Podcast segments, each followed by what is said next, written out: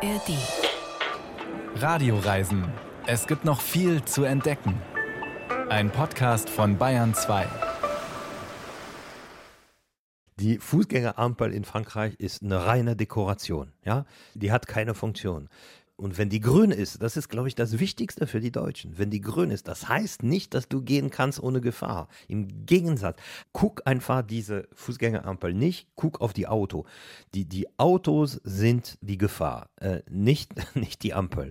Oh ja, es gibt immer noch viel zu entdecken in Frankreich. Das gilt sogar für die, die meinen schon alles, aber wirklich alles zu wissen über unser wunderschönes Nachbarland Frankreich.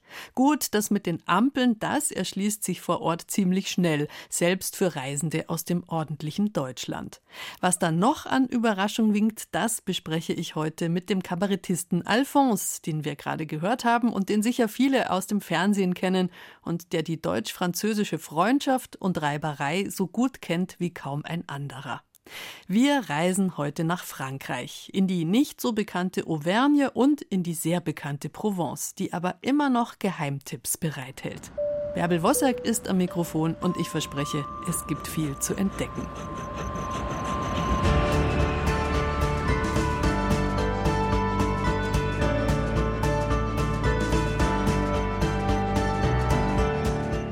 Auvergne, ziemlich in der Mitte Frankreichs, ist vor allem grün.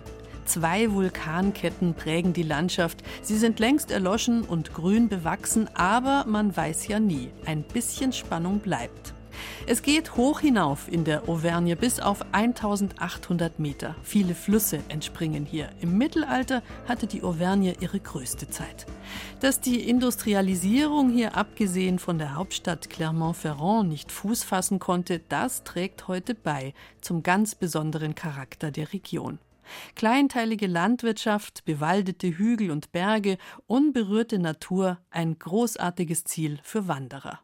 Auch Marlene Thiele wandert gerne, aber bei der Tour, von der sie uns gleich erzählt, da geht es eigentlich ums Essen und Trinken. Und das, Klischee hin oder her, ist einfach das Allerwichtigste in Frankreich.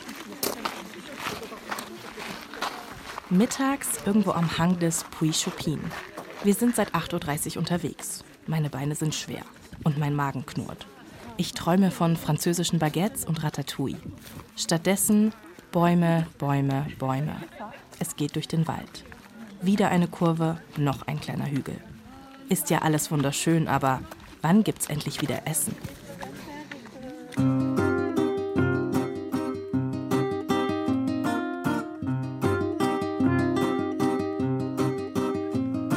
Eigentlich liebe ich Wandern. Zu Hause unternehme ich oft lange Touren durch die bayerischen Alpen. Aber hier in Frankreich wundere ich mich gerade selbst ein bisschen über mich. Seit wann interessiert mich beim Wandern eigentlich nur noch, wann es wieder was zu essen gibt? Und vor allem, was? Eigentlich kann ich das ziemlich genau sagen. Seit heute Morgen. Da ging's los, dieses ganz besondere Wanderfestival hier in der Auvergne. Und zwar mit einem Buffet. Wir werden begrüßt mit Apfelkuchen und sehr schokoladigen Brownies, kleingeschnittenen Wassermelonen, knackigen Äpfeln, Eistee und Kaffee. So könnte von mir aus jede Wanderung beginnen. Während ich genüsslich schlemme, lerne ich meine Mitstreiter kennen. Wir sind 150 Wanderer und bunt gemischt.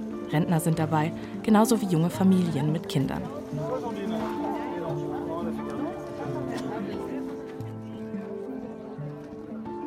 Hier sollen alle mitmachen dürfen und mithalten können.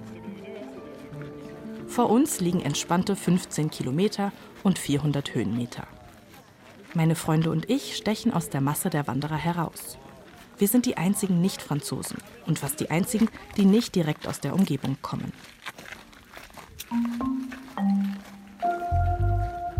Das Wanderfestival ist ein Geheimtipp der Auvergne. Mein deutscher Kumpel Marco hat es zufällig letztes Jahr bei einem Urlaub hier entdeckt, über einen Aushang in einer Boulangerie.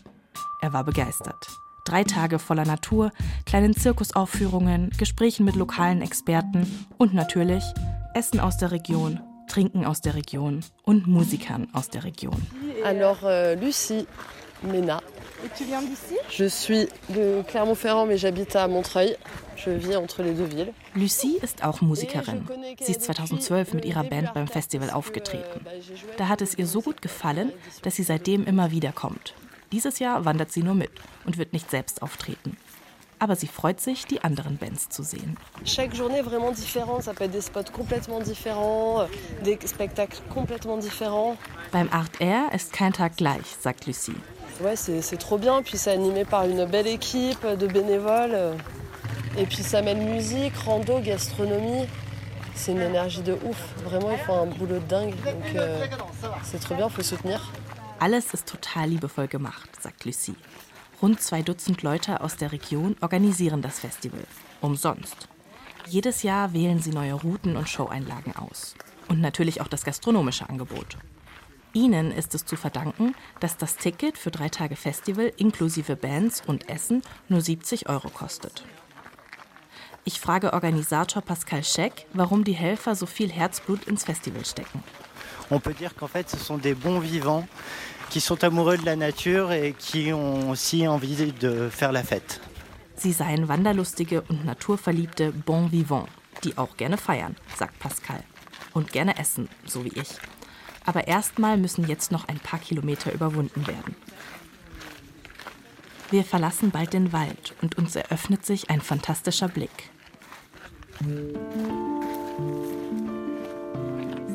Ich sehe saftige weite Wiesen, dazwischen kleine Dörfer und einzelne Bauernhöfe. Die hügelige Umgebung mit ihren klaren Seen und grünen Wäldern erinnert ein bisschen ans Auenland in Herr der Ringe. Aber wir sind immer noch in Frankreich. Die Auvergne ist für diese Landschaft bekannt. Und natürlich für die Vulkane. Das sind die Hügel. 80 bis 100 schlummernde Krater reihen sich hier aneinander, wie eine 35 Kilometer lange Perlenkette. Sie sind alle grasbewachsen. Le volcanisme, lui, de la chaîne des Puys n'est pas forcément éteint. Puisque ça fait que 8000 ans qu'on est dans une pause. C'est une grande pause, mais si vous avez bien compris ce que j'ai dit juste avant, il y a eu des pauses bien plus longues et très nombreuses. Die Vulkane sind seit über 8000 Jahren erloschen, erklärt uns Fabrice, einer unserer Guides. Vor 92.000 Jahren hat es hier die ersten Vulkanausbrüche gegeben. Über die gesamte Zeit waren die Vulkane aber nur 25 Jahre aktiv. Das ist extrem wenig. Jahrtausende lang passierte hier gar nichts. In so einer Zeitspanne befinden wir uns gerade übrigens auch. Zum nächsten Ausbruch könnte es aber sehr bald kommen. Losgehen kann es schon in wenigen Wochen oder erst in 5000 Jahren. Mein Wanderfreund Marco fasst meine Gedanken ganz gut in Worte. Wenn man sich das so mal überlegt, für so die Lebensdauer eines Vulkans oder die, die Inaktivitätszeit, da ist der Mensch einfach nur so, unser Leben ist so ein kleiner Bruchteil nur. Wir sind so, so, so, irrelevant auf einmal scheint da das eigene Leben. Wenn man das dann mit der Zeitdauer von so einem Vulkan, 80.000 Jahre, 8.000 Jahre Inaktivität, ist das einfach so minimal und so, so unwichtig sind wir auf einmal. Wir werden so klein. Der bekannteste Vulkan hier ist der Puy de Dôme. Er ist der höchste mit 1465 Metern. Den werden wir in diesem Jahr beim Wanderfestival nicht erklimmen. Aber er gehörte in der Vergangenheit durchaus schon zum Programm. Vor den Franzosen, viele, sehr viele Jahre früher, waren schon die Römer da oben. Man findet jetzt noch Überreste des römischen Merkurtempels. Die Römer, die den Puy de Dôme hier vor 2000 Jahren schon hochgelaufen sind, haben ihn genauso vorgefunden, wie wir das heute machen. Und in 2000 Jahren, die Menschen nach uns, werden ihn genauso sehen. Und wer weiß, vielleicht in 6000 Jahren sieht die Landschaft hier anders aus und dann kommt noch ein Vulkan dazu. Der Puy de Dôme ist übrigens auch auf weltberühmten Mineralwasserflaschen zu sehen. Auf denen von Wolwig. Wolwig, das ist auch der Name eines kleinen Dorfes hier ganz in der Nähe. Das weltbekannte Wasser wird dort abgefüllt. Der Konzern Danone steht dahinter und pumpt pro Jahr 2,7 Kubikmeter Wasser ab. Währenddessen versiegen hier zeitweise Bäche und Flüsse. Danone wird beschuldigt, mitverantwortlich zu sein. Ich erwarte hier etwas mehr über diesen Konflikt zu erfahren und vielleicht zu diskutieren, warum man in Europa überhaupt noch Wasser in Plastikflaschen abfüllt. Aber das thematisiert hier niemand. Und ich traue mich auch nicht. Während wir den Vulkan herunterlaufen, erzählt uns eine Rangerin aus der Region, wie sie zwischen Wanderern, Gleitschirmfliegern oder Schäfern vermittelt. La première des missions, c'est la surveillance d'un territoire, et ça c'est valable partout dans tous les parcs où vous avez des gardes. Euh, la surveillance d'un territoire pour euh, le préserver. Ihre Hauptaufgabe ist, die Region zu überwachen und zu erhalten. Gespräche mit verschiedenen Experten aus der Region gehören hier zum Programm. Aber der Vortrag ist ein bisschen zäh und technisch. Außerdem bin ich keine Muttersprachlerin. Vielleicht habe ich auch einfach ein bisschen Hunger und kann mich darum nicht auf das, was die Rangerin sagt, konzentrieren. Wir sind hier halt einfach in Frankreich und nicht in den bayerischen Voralpen. Wo sie wohl das nächste Buffet aufbauen?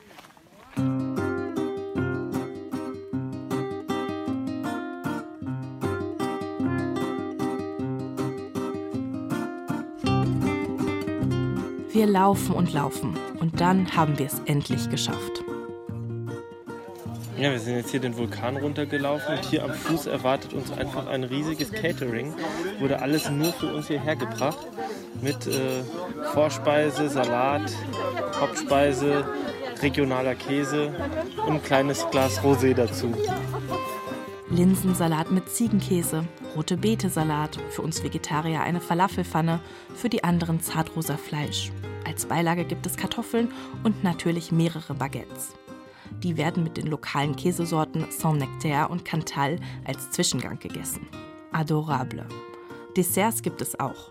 Mein Favorit, ein Brownie-Kuchen zum Niederknien. Und nicht zu vergessen der Wein. Den kann man sich übrigens auch nachnehmen.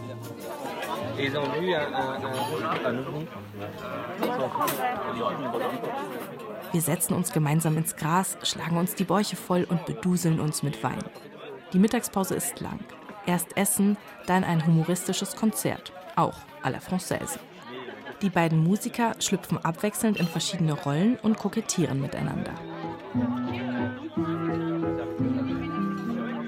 Unter einem großen Baum hat das Duo Le Raté de la Bagatelle eine kleine Szenerie aufgebaut. Lampen aus dem Antiquariat, Schwarz-Weiß-Fotos von schönen Frauen und adretten Männern. Ein Klavier, hier, mitten in der Natur. Die Musik aber bringt uns in weite Ferne, in die Großstadt, auf die Straßen von Paris, zu Zeiten von Edith Piaf.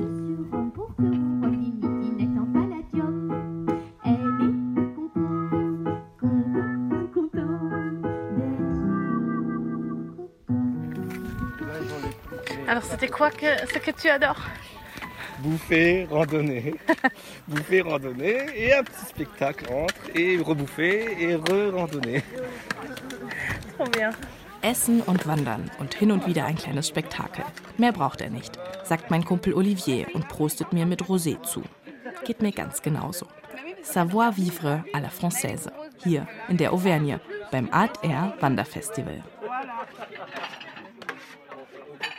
Für mich klingt die Wandertour von Marlene Thiele mit lauter Buffets wie die totale Eskalation des Französischen. Denn das Pique-Nique, das ist eine Kulturtechnik, die in Frankreich zelebriert wird. Man denke kunstgeschichtlich bitte auch kurz an Edouard Manet und seine diversen Frühstücke und Bäder im Grünen, Le Déjeuner sur l'herbe oder Le Bain. Das hat die Malerei geprägt und ist durch und durch Français. Darüber spreche ich auch gleich mit Alphonse, dem Mann, der Deutschland und Frankreich auf so freundliche und unterhaltsame Art zusammenbringt und das seit vielen Jahren. Die deutsch-französische Freundschaft, mir liegt sie besonders am Herzen. Schließlich haben meine Eltern den Namen Barbara für mich ausgesucht, weil das auf Französisch auch so gut funktioniert. Dieselben Eltern erzählen gerne von meiner ersten Reise nach Frankreich. Da war ich vier Jahre alt. Es war in Lyon, alle haben nur Französisch geredet, ich habe nichts verstanden und bin in den Sitzstreik getreten unter dem Wohnzimmertisch. Ich wollte sofort nach Hause fahren. Meine Eltern haben daraufhin trickreich angemerkt, dass ich dann aber auch das gute Essen von Huguette nicht mehr bekomme. Huguette war unsere Gastgeberin, die ich bis heute liebe und verehre. Ich habe also kurz nachgedacht und dann beschlossen, den Streik zu beenden. Das Essen hatte gesiegt. Liebe geht durch den Magen. Frankreich ist da sehr überzeugend, aber nicht nur in diesem Bereich. Darüber rede ich jetzt mit Alphonse, der Kabarettist, der seit bald 30 Jahren die Deutschen und gleichzeitig auch die Franzosen auf den Arm nimmt. Sein Markenzeichen sind eine knallorangene Trainingsjacke, ein riesiges Puschelmikrofon und leicht absurde Fragen, die er Menschen auf der Straße stellt und sie damit aus dem Gleichgewicht bringt. Derzeit ist Alphonse wieder auf der Bühne zu sehen. Termine verrate ich später. Ich wollte erst mal wissen von Alphonse, welche von seinen vielen Fragen hat eigentlich am besten funktioniert. Oh, es gibt viele, zum Glück. Die, Fragen, die am besten funktionieren, sind die, wo die, die Leute sich am freiesten fühlen und einfach viele Dinge erzählen und auch meistens die Frage gar nicht beantworten, aber das ist ja okay. Einfach von sich erzählen. Und davon gibt es eine Menge. Es gibt eine, worauf ich sehr stolz war, weil es, es gab dieser Verbot für Kampfhunde, sehr, sehr lange her. Ne? Und alle redeten von Kampfhunde sind gefährlich, die müssen verboten werden. Und da kam ich mit einer Frage, ob man die Giraffen verbieten sollte. Und da sagte eine Dame, nee, wieso? Sie haben nichts gemacht und so. Und ich sagte, Kampfgiraffen. Und er sagte, ja, also Kampfgiraffen, da bin ich Ihrer Meinung. Die müssen wir unbedingt verbieten. Also seitdem äh, weiß ich, nichts ist unmöglich. Ein bisschen absurde Fragen helfen weiter, wenn man in Kontakt kommen will, oder? Also Hauptsache in Kontakt kommen, ob mit absurden Fragen oder wie auch immer. Aber in Kontakt kommen ist tatsächlich etwas, was ich mehr als liebe. Das ist eigentlich wie Luft für mich. Das brauche ich zum Atmen. Aber bei Kontakt kommen, da sind wir ja sofort beim Thema Essen. Wir haben gerade in der Sendung auch schon über Essen in Frankreich geredet und über die Institution Le Pique-Nique. Das ist ja auch sehr französisch. Jetzt ist Essen in ja. Frankreich ja für äh, Deutsche ein sehr überzeugendes Argument. Wie ist es denn umgekehrt? Also für einen Menschen, der sich in Deutschland verliebt hat, oder ähm, ist da das Essen ein Argument oder eher ein Gegenargument, das deutsche Essen? Wollen Sie eine diplomatische Antwort? Oder Nein, eine, eine echte. Eine, eine ehrliche. Ja, habe ich befürchtet.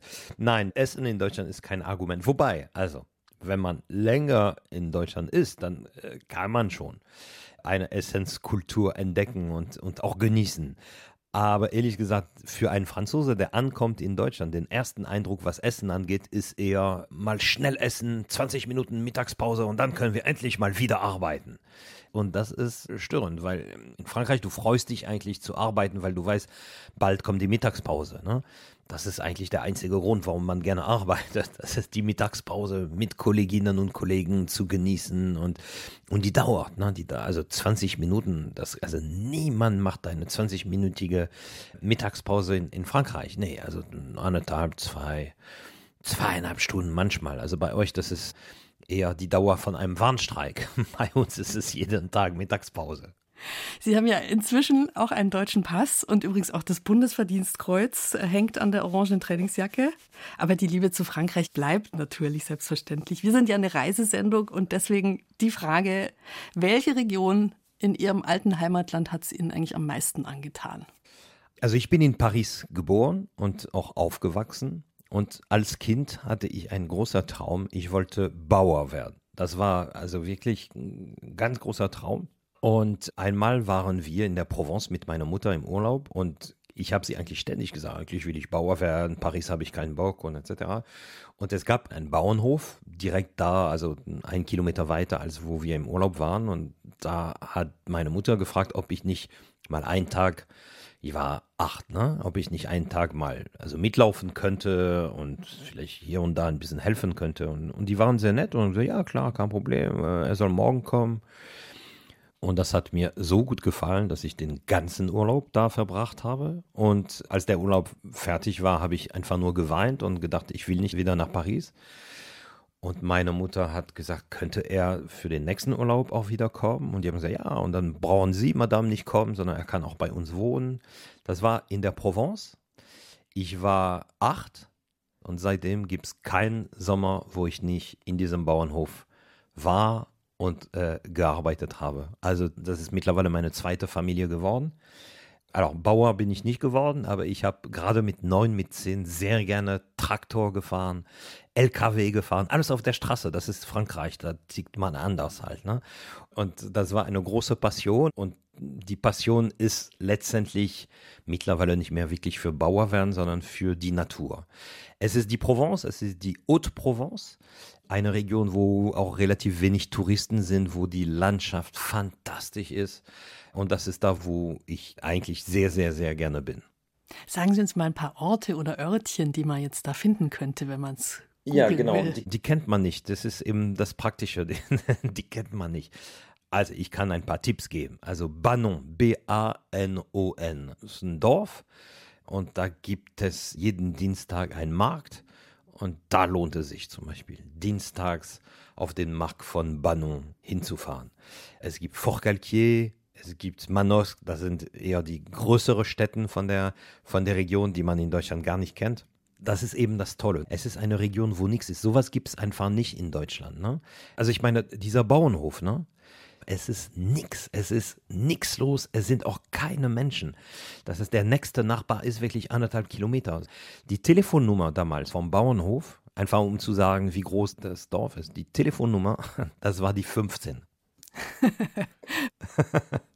Manosk, da klingelt was bei mir. Ist das da nicht, wo es die vielen Lavendelfelder gibt? Ja, Genau, also Lavendel, auch ein bisschen, bisschen Getreide, aber natürlich optisch Lavendel. Früher auch viele Schafe. Käse, also Banon ist auch ein Käse. Und Natur, wahnsinnig schöne Natur. Ganz kleine Dörfer, teilweise aus dem Mittelalter, die äh, ganz kleine Straßen, wo gut, im, im Sommer gibt es dann natürlich viele Touristen. Das heißt, es gibt mindestens ein Auto alle halbe Stunde. So ungefähr ist das da. Zu Fuß kann man mit dem Rad, kann man mit dem Auto spazieren gehen. Wobei für zu Fuß ist es schon sehr heiß im Sommer. Also es ist eigentlich eine Region, die auch das ganze Jahr über sehr schön ist. Aber ich habe persönlich eher Zeit im Sommer. Und dann habe ich mir eine zweite Region in Frankreich erkundet. Ich wandere sehr, sehr gerne. Und zwar auf die eher wilde Art sozusagen. Das heißt, was ich gerne tue, ist, dass ich mir einen Rucksack nehme mit Proviant für sieben Tage und Zelt und etc. Und dann bin ich komplett autonom. Ich brauche nur Wasser und das gibt es eben in der Provence nicht. Es gibt kein Wasser. Das ist auch ein großer Drama der Region. Wenn man aber ein bisschen weiter östlich ähm, geht, also hinter Nizza, in dem 06, wie die Franzosen sagen, in dem Alpes Maritime, da gibt es die Alpen und da gibt es Berge, wo ich auch sehr, sehr gerne bin. Und da kenne ich viele Strecken, wo ich tatsächlich, also sieben Tage lang allein, manchmal mit Kumpeln und so, manchmal allein, komplett allein bin, wo ich auch keinen Mensch sehe. Sehr viele Tiere, alles, was man halt in den Bergen findet, aber eben kein Mensch. Und das ist gar nicht so weit von der Haute-Provence, aber das ist so meine zweite Lieblingsregion in Frankreich.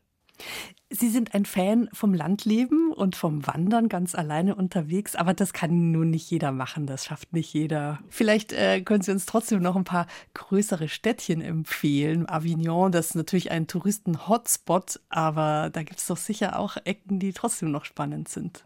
Also ehrlich gesagt, Avignon ist eigentlich eine relativ langweilige Stadt. Aber vier Wochen im Jahr, im Juli, gibt es eben das Festival von Avignon und da ist die Stadt eine ganz andere. Alle Leute, die Theater nicht mögen, hauen ab, weil die können es dann nicht ertragen. Dafür kommen extrem viele theaterbegeisterte Leute, Machende und Zuschauer. Und Sie müssen sich vorstellen, dass in dieser Stadt, die auch nicht wirklich klein ist, ne, jedes Ding, also Garage, äh, Lager, Scheune, was auch immer es gibt, wird als Theater umgewandelt für vier Wochen. Es kommen LKWs mit Sitzen, mit Klimaanlagen, mit Bühnenelementen und etc. Und dann kommen sie in dieser Stadt. Auto ist verboten dann für diese vier Wochen, was auch super ist. Das heißt, sie haben nur Leute um sich herum, die ins Theater gegangen sind und gleich auch gehen und mögen. Man redet mit den Leuten und sagt, ja, habt ihr was gesehen, was ihr empfehlen könnt? Und, äh, äh, und wenn man so einen Namen zwei, dreimal gehört hat, kann man davon ausgehen, dass es gar nicht so schlecht ist. Und dann versucht man eine Karte zu kriegen. Das geht von morgens neun oder zehn Uhr bis Mitternacht. Also man kann auch pro Tag drei, vier Stücke sehen. Manchmal fünf. Fünf habe ich auch schon geschafft. Da wird man schon ein bisschen ballerballer am Ende, aber immerhin. Es ist ein Budget natürlich, es ist nicht so teuer wie eine normale Theaterkarte, aber es ist schon, also so 10, 12 Euro, wenn man es viermal am Tag macht, ist es schon eine Summe. Ne?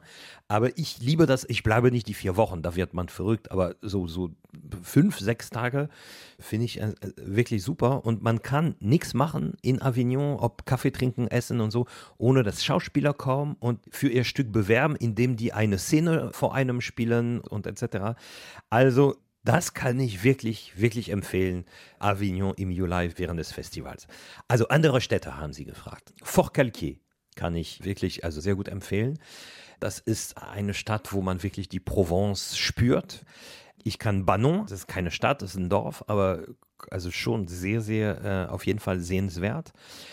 Und wenn Sie dahin fahren, was ich vor allem empfehlen kann, ist dann mit dem Auto kleine Straßen einfach genießen. Also so langsam auf die kleinen Straßen, immer wenn einem etwas gefällt, einfach mal Handbremse, die Luft atmen, vielleicht mit den Leuten sprechen, in einem Café reingehen, einen Kaffee trinken und fragen, ob die einen besonderen Tipp haben und so weiter. Und jedes Dorf hat also wirklich so viel zu bieten.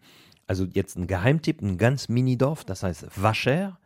Das ist ungefähr zehn Minuten von Banon. Also Vacher, V-A-C-H-E-R-E-S. Das ist ein Mittelalterdorf wo es so ganz kleine Straßen, also es ist nicht mal Straßen, so Gehwege äh, gibt und da kann man, man hat das Gefühl, wir, sind, man ist bei den Leuten zu Hause, aber man kann da einfach mal rumgehen. Das ist wirklich fantastisch. Das ist auch noch, also hoch, ne? das war damals Mittelalter, um zu sehen, wo die Feinde sind und ob die Feinde kommen und so. Das heißt, man hat einen wahnsinnigen Blick von diesem Dorf. Also dahin fahren, die Fahrt dahin zu genießen und, und dann, wenn man da ist, einfach mal rumgehen und dann im Café und ein Pastis trinken. So, das wäre ein großer Tipp von mir. Und ansonsten natürlich lange Mittagspausen machen, auf jeden Fall. Also wenn man arbeiten muss, aber wenn man nicht arbeiten muss, natürlich erst recht. Worauf muss man denn ja. so als, als deutscher Tourist achten, wenn man da in Frankreich schön ausführlich essen geht? Also es gibt so ein paar Dinge, die man wissen muss. Zum Beispiel, es ist absolut normal in Frankreich Leitungswasser zu bekommen. Und deshalb für einen Franzose in Deutschland absolut unverständlich und nervig, dass man äh, für Wasser sieben Euro zahlen muss oder neun oder wie, wie viel auch immer. Sie können natürlich Mineralwasser bestellen, aber also gerade in den Alpen ist es ja dumm, ne? weil das Wasser, das Leitungswasser ist, ist viel besser eigentlich und braucht auch kein LKW, um hierher zu kommen. Also das ist das eine. Das andere ist äh, auch kleiner Tipp, ihr müsst kein Trinkgeld geben in Frankreich, weil das Trinkgeld ist schon inkludiert in der Endsumme und zwar 15 Prozent fürs Personal. Wenn ihr aber Lust habt, also wenn ihr sagt, das war richtig toll, da freuen die sich natürlich und gebt ein bisschen. Ne? Und man gibt auch nicht, so wie in Deutschland. Ne? In Deutschland, das war 1750, dann sagt man 21. Das macht man nicht in Frankreich, sondern 1750, man gibt das Geld, kriegt das Geld zurück und man lässt etwas auf dem Tisch. So macht man das. Aber Sie als Beobachter der Deutschen und der Franzosen, gibt es da irgendwelche Sachen, wo Sie sagen, ah, da haben die Deutschen vielleicht schon eine kleine Schwäche, da müssen, müssen Sie ein bisschen aufpassen? Ja, zum Beispiel, wenn ihr in Frankreich seid und die Fußgängerampel ist rot und ihr geht nicht weiter. Das geht gar nicht. Da fällt ihr sofort auf. also, die Fußgängerampel in Frankreich ist eine reine Dekoration. Ja, die hat keine Funktion. Und wenn die grün ist, das ist, glaube ich, das Wichtigste für die Deutschen. Wenn die grün ist, das heißt nicht, dass du gehen kannst ohne Gefahr. Im Gegensatz, guck einfach diese Fußgängerampel nicht, guck auf die Auto. Die, die Autos sind die Gefahr, äh, nicht, nicht die Ampel. Ignoriert einfach mal diese Ampel und guckt auf die Autos und vielleicht auch auf die anderen Franzosen, aber vor allem auf die Autos. Ob rot oder grün, ein Auto ist gefährlich, immer. Also, das war zum Schluss jetzt nochmal ein, ein ganz wichtiger, vielleicht sogar lebensrettender Hinweis. Vielen Dank, dass wir zusammengekommen sind. Alphonse. Merci beaucoup. Alphonse, der in Paris aufgewachsen ist und in Hamburg lebt. Er ist gerade auf Tour unterwegs, auch in Bayern, und natürlich stellt er Fragen. Wo kommen wir her? Wo gehen wir hin? Und gibt es dort genug Parkplätze? So heißt das Programm vom 13. bis 18. Juni im Lustspielhaus in München. Und nachdem wir gerade schon mit Alphonse in der Provence waren, es kommt gleich noch mehr. Gleich geht es um Kunst und warum die Provence nach wie vor so anziehend ist für Menschen, die etwas erschaffen mit ihren Händen und mit ihren Herzen. Der Südosten Frankreichs zwischen Rhontal und Italien, das ist eine der schönsten Ecken Frankreichs und damit der Welt. Am schönsten ist die Provence im Hinterland. Winzige, uralte Dörfer, Lavendel hier, ein romanisches Kloster da, Rosé und Pastis und vielleicht schaut auch noch die Tour de France gerade vorbei. Zwischen Mont Ventoux und Verdun-Schlucht gibt es unendlich viel zu entdecken. Alphonse hat es uns gerade schon in wärmsten Worten empfohlen, einfach treiben lassen abseits der großen Straßen und Städte. Leonie Tim hat genau das gemacht. Und sie hat dabei Menschen getroffen, die in der Provence ihr Glück gefunden haben. Vielleicht ist das kein Zufall.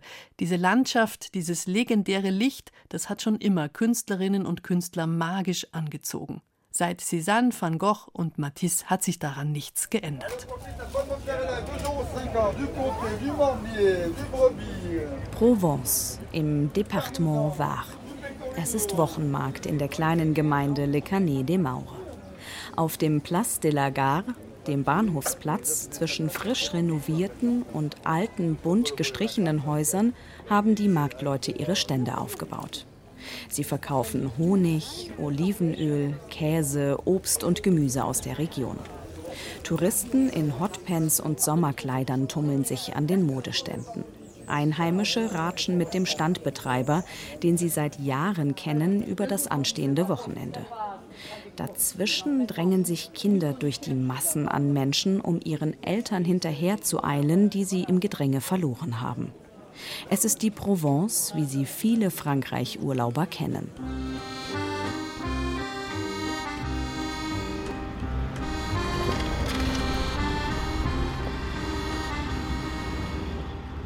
Wenige hundert Meter weiter schlängelt sich der Chemin des Costettes einen Hügel hinauf ins alte Canet, Le Vieux Canet. Er steht schon eine Viertelstunde, weil ich kenne in diesem kleinen, mittelalterlichen Dorf abseits der Touristenströme treffen wir den Künstler Yvon Kergal. Wir, das sind mein Freund, meine Tante, mein Onkel und ich. Meine Tante und mein Onkel sind vor fast 40 Jahren in die Provence ausgewandert. Mit Yvon sind sie befreundet. Wir wollen gemeinsam das Dorf besichtigen und anschließend mit Yvon zu Abend essen. Er will uns seine Provence zeigen, was sie ihm bedeutet, warum er hier lebt. In der Region kennen ihn die Menschen. Seit 40 Jahren arbeitet er als Maler und Illustrator. Früher hat er in Paris Stoffe entworfen. Heute malt er zeitgenössische Porträts berühmter Persönlichkeiten, abstrakte Bilder und Dekorationen, alles vor allem mit Tusche. In seinem Haus zeigt er uns einige seiner Bilder und Porträts, die er in ein paar Tagen in Nizza ausstellen wird. Natürlich wartet Yvon auf uns, wie angekündigt, am Eingang des Dorfes. Er ist Anfang 70, trägt drei Tage Bart, blau-weiß gestreiften Longsleeve, blaue Leinenhose.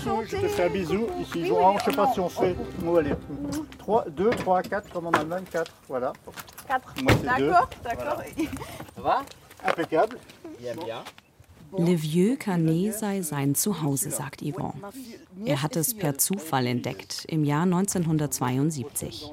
Damals lebte er in Paris und war mit seinem Lebensgefährten zu Besuch an der Côte d'Azur. Auf dem Rückweg erspähten die beiden den Glockenturm, der aus dem dicht bewachsenen grünen Hügel herausblitzte. Voilà, c'est mon village euh, ici que j'ai découvert par hasard euh, en 1972. Mhm. Et à l'époque, j'habitais Paris. Et c'était en revenant d'aller chercher un ami à l'aéroport euh, ailleurs. On a vu un clocher dépasser d'une colline. Es war sofort um sie geschehen. Sie verliebten sich in diesen Ort und kauften das leerstehende, halb verfallene Kloster aus dem 11. Jahrhundert mit ihrem gesamten Ersparten. On est monté, coup de foudre et on a acheté. Über Jahre renovierten sie das alte Gemäuer und machten daraus ihr Wohnhaus und Atelier. Anfangs waren sie aber nie viel hier. Als Kindermodedesigner und Illustrator lebte Yvon in den 1970er und 80er Jahren ein Jet-Set-Leben. Immer zwischen zwei Flugzeugen und drei Koffern. Fast jeden Abend Party. Eine Zeit lang war es toll, sagt er. Doch dann wollte er etwas anderes und zog dauerhaft hierher. Seitdem lebt der gebürtige Bretone in seiner Wahlheimat Provence. Et depuis, je suis ici. Et heureux. Ouais. Et euh, franchement, je regrette pas du tout. Die Entscheidung, von der Modehauptstadt Paris in die Provinz Provence zu ziehen, habe er nie bereut, erzählt er, während er uns durch die engen Gassen der steinernen Häuschen auf den Dorfplatz führt. Mit Kirche, Brunnen und Aussichtspunkt auf das Maurenmassiv das absolute Klischee eines provenzalischen Dorfes. Donc tu vois, c'est le, le cliché du village provençal, l'église, la fontaine, les micocouliers et la place. C'est le seul village du Var, hier avec une place en, en terre battue. Und das einzige Dorf in der Provence mit einem Dorfplatz aus Lehm. Nur 25 Menschen leben dauerhaft in Le Vieux Canet. Ein paar weitere kommen an Wochenenden zum Entspannen. Das Café hat vor Jahren geschlossen. Die Kirche wird ab und zu für Hochzeiten oder Taufen genutzt. Gleich dahinter ist das alte Kloster, Yvons Zuhause. Wir gehen mit ihm rein.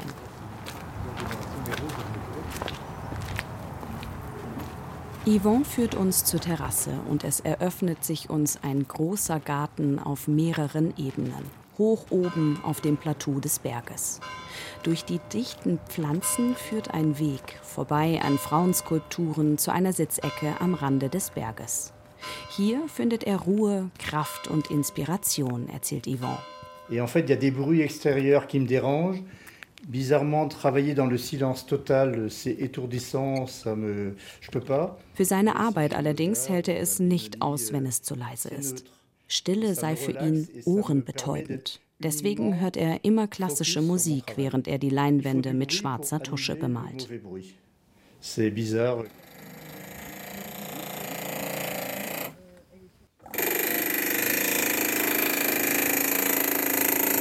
Die Künstlerin Elsa braucht keine Musik zur Arbeit. Mit Noise Cancelling Kopfhörer und Schutzbrille ausgestattet, bearbeitet sie eine dunkelgraue Schieferplatte mit einem Drucklufthammer. Stoß für Stoß arbeitet die Anfang 40-Jährige aus der nur wenige Zentimeter dicken Steinplatte ein Blumenrelief heraus. Déjà, c'est un travail très solitaire puisque je fais pas mal de bruit avec mes outils ou quoi, mais en fait, euh, je suis dans une bulle silencieuse. Je suis concentrée sur mon travail. Ihre Arbeit sei sehr einsam, sagt Elsa. Sie mache viel Lärm mit ihrem Drucklufthammer, aber gleichzeitig sei sie in einer stillen Blase, konzentriert und höchstens im Gespräch mit sich selbst. Sie denke an nichts und gleichzeitig an alles. Elsa bearbeitet Schiefer, ungewöhnlich für Bildhauer. Ihre Skulpturen sind zwischen 20 Zentimetern und drei Metern groß und stehen am Anfang vieler provenzalischer Dörfer. Und auch sie zeigt uns ihre Provence, was die Region für sie besonders macht, was sie daran liebt. Elsa hat ihr Atelier ebenfalls im eigenen Haus, knapp 80 Kilometer von Yvon entfernt. Sie wohnt in Bargem, einem kleinen Bergdorf auf über 1000 Metern Höhe in der Nähe der Verdun-Schlucht. Wer nicht nach Bargem möchte, wird es auch nicht zufällig finden, heißt ein Sprichwort aus der Region. Und es stimmt. Der Weg dorthin führt durch militärisches Trainingsgelände der französischen Armee. Am Ende der Straße der Gipfel und das Dorf. Dort angekommen, klingen die Schießübungen der französischen Artillerie von weitem nur noch wie dumpfe Schläge. Man hat das Gefühl, dass die Welt hinter Bargem aufhört. Ein 360 Grad Rundumblick über die südwestlichen Ausläufer der Alpen vor einem wolkenfreien blauen Himmel. Dahinter noch mehr Berge. Und nochmal dahinter, irgendwo im Süden am Horizont, das Mittelmeer. Diesen Heimatort hat sich Elsa nicht ausgesucht. Das Leben habe sie dorthin geführt, sagt sie, ohne das weiter ausführen zu wollen. Effectivement, c'est chouette d'habiter à Bargem, mais j'ai, en fait, j'ai pas du tout choisi. C'est la vie qui a fait que je, je suis arrivée ici. Et je suis très heureuse d'être ici et j'adore cet endroit.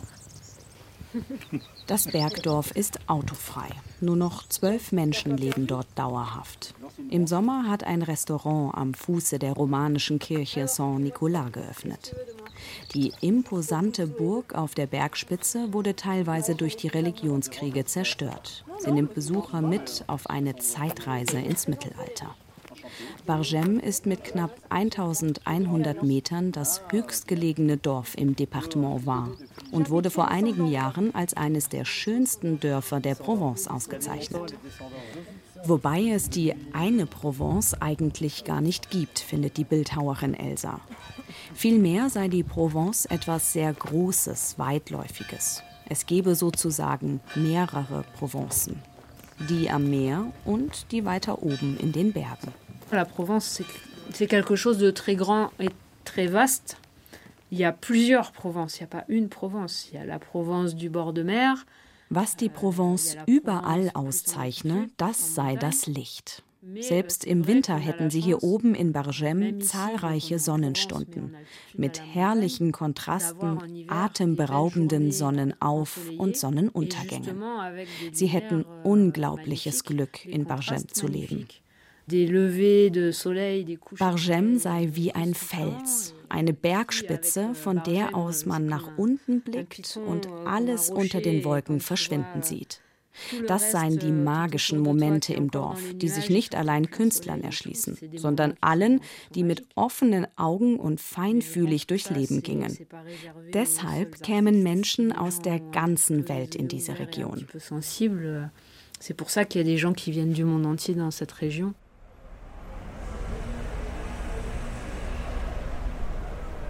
Von den kleinen Bergdörfern Le Vieux-Canet und Bargem geht es einige Tage später in die Großstadt Nizza.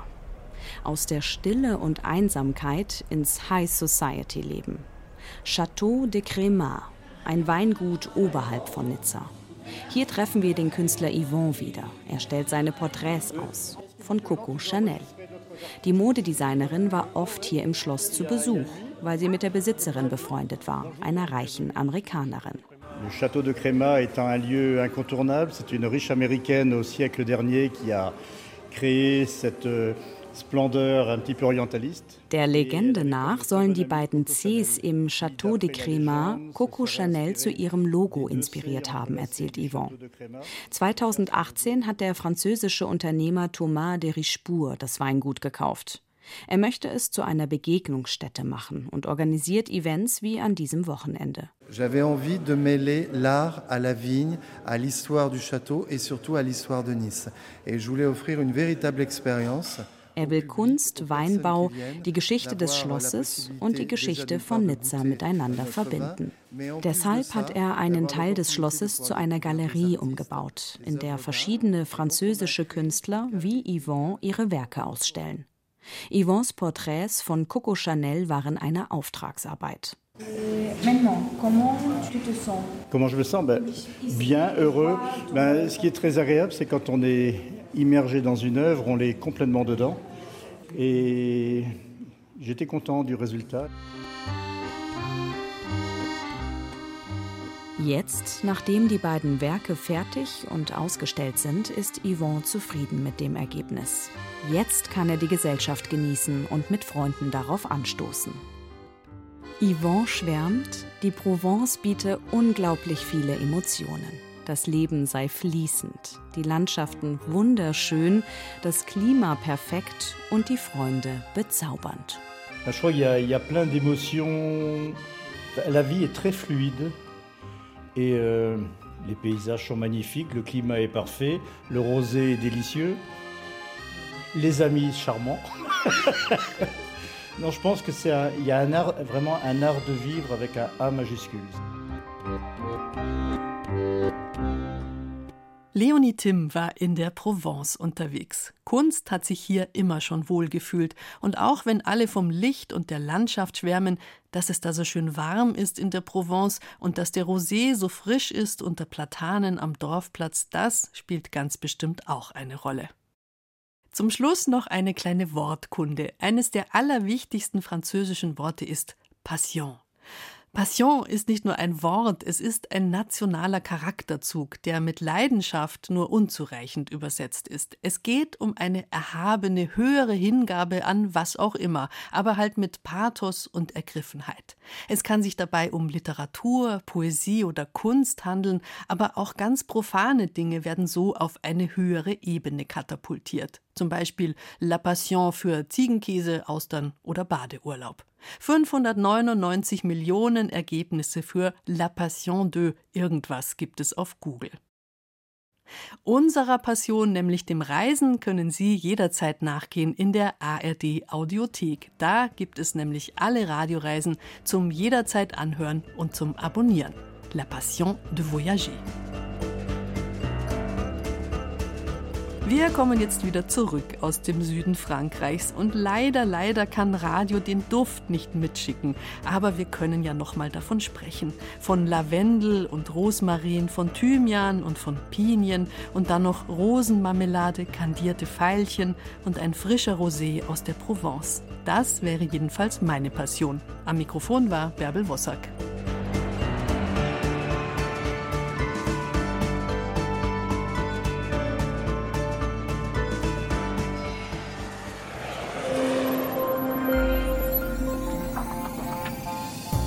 Radio Wissen ist der Name Programm. Wir breiten die ganze Welt des Wissens vor Ihnen aus. Immer gut recherchiert, spannend erzählt und hochwertig produziert. Für alle ist etwas dabei. Für Geschichte-Fans, Leute, die sich für Psychologie und Philosophie interessieren, Kultur- und Literaturliebhaber und für den Deep Dive in Natur und Technik. Wir verraten, mit welchen Methoden der innere Schweinehund zu besiegen ist, wie sich Picasso immer wieder neu erfunden hat oder wie der Marshallplan umgesetzt wurde. Aber auch, ob man kreatives Schreiben lernen kann und welche Spinnen bissig sind. Das und noch viel mehr in Radio Wissen. Alle neuen Folgen finden Sie in der App der ARD Audiothek.